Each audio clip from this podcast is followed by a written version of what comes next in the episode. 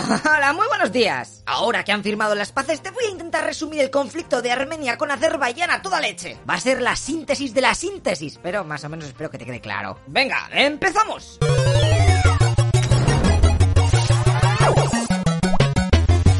Primero, Armenia está aquí, uh, muy bonita. Pero para saber toda su historia nos vamos un poquito para atrás. Hace más de 200 años el pueblo armenio, que es cristiano, estaba desperdigado por esta zona de mayoría musulmana. Un porrón de ellos dentro del imperio ruso y otros tantos en el del otomano. Los que estaban en la zona turca estaban explotados por los musulmanes de allí y siempre estaban reclamando más autonomía. En esas que los otomanos entran en guerra con Rusia. ¡Faun! Ganan los Tripaloskis. El tratado de paz en un principio venía bastante al pelo a los armenios porque se le reconocía su autonomía. Lo que pasa que finalmente Gran Bretaña decide que ese pacto no vale para nada y obliga a rehacer las negociaciones de rusos y otomanos. Así que a los armenios que vivían en el territorio este de Turquía les dan por saco y no les ayudan en nada. Por lo que después los turcos se vengan con ellos por ser tan pesados reclamando derechos y querer ser amigos de sus enemigos los rusos. Pues vengan a hacer masacres. Entre 1894 a 1896 los cristianos fueron aniquilados del territorio turco sobre todo los armenios. Pero espera que esto no ha hecho nada más que empezar. Los años van rulando y la Primera Guerra Mundial se acerca. Fíjate que los turcos con toda su polla piden a los armenios que quedaban en su zona que hablasen con su gente del lado ruso y que se compinchasen para así facilitar la entrada de las tropas otomanas por aquel frente, ¿eh? para sorprender a los rusos o la invasión, chaval. Lo que pasa que aquel plan sale mal y los rusos aniquilan a todos los turcos que atacan por allí. La respuesta del ministro de Guerra otomano es eh, echar la culpa de nuevo a los armenios. Buah, se van a enterar. En 1914 declara la yihad o guerra santa contra los cristianos de la zona. Buah, armenios tenéis los días contados. A los pocos meses llegan los campos de concentración, de trabajo, de exterminio, asesinatos masivos, mutilaciones, deportaciones. Buah, una jodida escabechina contra el pueblo armenio. Ríete de los nazis, my friend. Date cuenta que de 1915 al 23 los turcos se cargaron nada más y nada menos que a millón y medio de civiles armenios. ¡Buah! Casi nada. Vale, pues acaba la Primera Guerra Mundial, el Imperio Otomano la pierde, eh, estaba con Chechu, acuérdate. Y el presidente de Estados Unidos se motiva para montar un país para que los armenios pues no les sigan matando por todos los lados. Pues sale, en el Tratado de Sevres se dice que toda esta zona será el nuevo país de Armenia. Lo que pasa que Turquía no lo reconoce y al rato le declara la guerra, eh, comiéndole el 50% del territorio que supuestamente era suyo, los armenios. Y aquí es cuando entra el que faltaba. Porque también en aquellos años la vecina Azerbaiyán se queja de que Armenia reclame este territorio de Nagorno-Karabaj como suyo.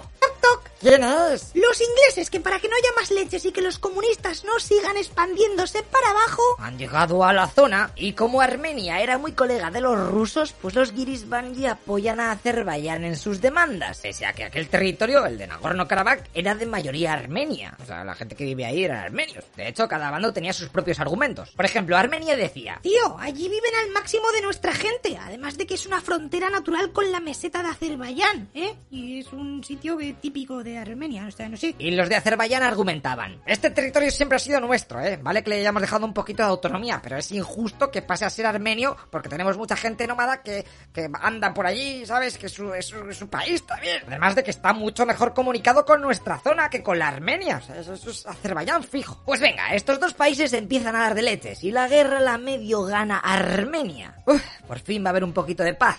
¿Qué te la has creído? Callaos, que llega la Unión Soviética y se come toda la zona, incluida Georgia. Así que en 1922, Armenia, Azerbaiyán y Georgia forman la República Federal Socialista Soviética de Transcaucasia. En un principio, el territorio este en disputa, Karabaj, se aprobó que estuviese dentro del control armenio, pero Stalin dijo que no, que aquello debía ser de Azerbaiyán. Hay que recordar que Stalin era georgiano y ese pueblo con los armenios pues no era muy amigo que digamos. Por no hablar que en la capital armenia había habido un alzamiento antisoviético, ¿eh? que como comprenderás no le salió muy bien. Bueno, de todas maneras, estos dos países están dentro de la Unión Soviética, así que mientras compartan la misma bandera, ah, no se van a matar demasiado. Pero sorpresa, en 1988 la gente de Nagorno-Karabaj solicita que le cambien de república, eh, que no quieren ser de Azerbaiyán, sino de Armenia, ya que se quejan de que les están azerificando, o sea que inculcando la cultura de Azerbaiyán para que se olviden de sus raíces armenias Obviamente Azerbaiyán lo niega y boicotea un referéndum en el que intentaban demostrar que querían cambiarse de país. Así que vuelven a pegarse un poco entre ellos y en esas que en 1991 la Unión Soviética se va a la mierda.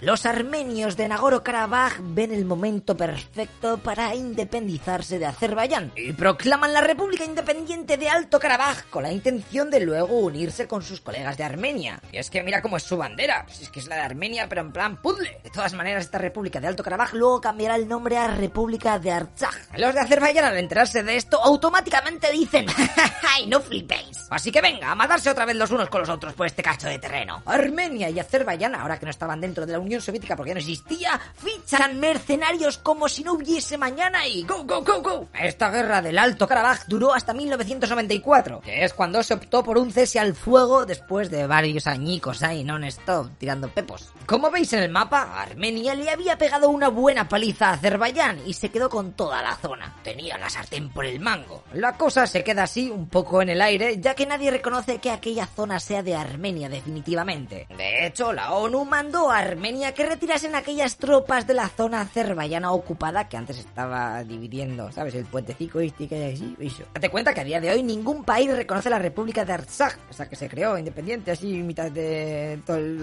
fibostio. Luego, en 2016 hay otros cuatro días en donde hacen una mini guerra sin grandes cambios, pero lo importante es que durante estos años la economía de ambos países ha dado un vuelco. Mira, mira, fíjate en el PIB de uno y otro. Si antes Armenia era la que partía el bacalao, los pozos petrolíferos de Azerbaiyán han hinchado a este país y ese money se ha usado a saco en mejorar su ejército y comprar nuevos juguetes de guerra para una venganza contra Armenia y así recuperar lo perdido en la anterior guerra. Y en esas llegamos a 2020, cuando en septiembre Azerbaiyán decide llevar a cabo su plan. Saca sus drones a saco y se carga los sistemas antimisiles armenios colocados en Nagorno-Karabaj. ¡Buah! Una guerra moderna, cual Black Mirror. Luego vino la artillería de cada bando, blindada, un cristo del horror. Azerbaiyán empezó con la invasión. Estaba comiéndose poco a poco el terreno a los armenios, hasta que el 9 de octubre se acuerda un alto al fuego humanitario, que la verdad es que dura bastante poco, porque los azerbaiyanos están motivados y siguen avanzando. Mientras que la resistencia armenia de la zona se tiene que retirar a las montañas porque no puede, no puede. El 26 de ese mes hay otro alto al fuego promovido por Estados Unidos, el cual apenas dura unos minutos. El bando azarí estaba viéndose ganador y no quería perder el tiempo. Y llegamos al 9 de noviembre, en donde Azerbaiyán logra conquistar la segunda ciudad más importante de Nagorno-Karabaj. Con este desbalanceo del server y temiendo que Azerbaiyán con la tontería siguiese puseando y entrando en la zona Armenia-Armenia, en donde por cierto Rusia tiene una base, ya que es su aliada, y eso, claro, se meten tropas de otro país ahí,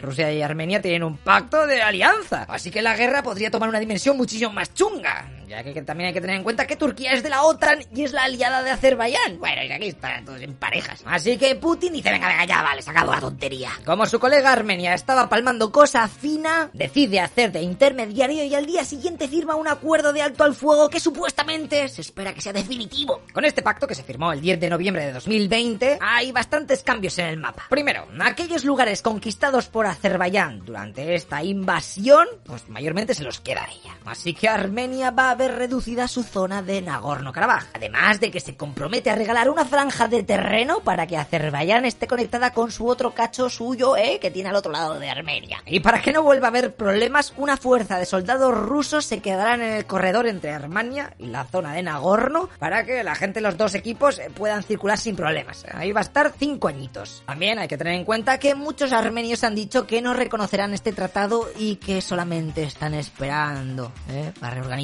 y volver a la guerra. Eso no es una derrota definitiva. Pues eso es más o menos lo que ha pasado, ¿eh? Y como último dato decirte que Azerbaiyán, además de todo el petróleo, cuenta con un lugar estratégico porque por su territorio pasa buena parte del gas para Europa, ¿eh? Para no depender tanto de Rusia. O sea que allí, como veis, hay intereses políticos, económicos y de lo que tú quieras. ¿Tú qué piensas? En este conflicto, ¿quién tiene la razón? ¿Armenia, Azerbaiyán, los dos, ninguno? Venga, pónmelo en los comentarios y así discutimos entre todos. Esperemos que este conflicto en el futuro se arregle ¿eh? y no haya más bajas por ninguno de los dos bandos. Y que ya vale, hombre, si es que somos todos amigos, ¿somos humanos o no? Bueno, sí, por eso somos tan tontos, pues verdad. Venga, chicos, un abrazo y un saludo a todos del Twitch que están viendo esto en directo. ¡Hasta luego, loco Pixas!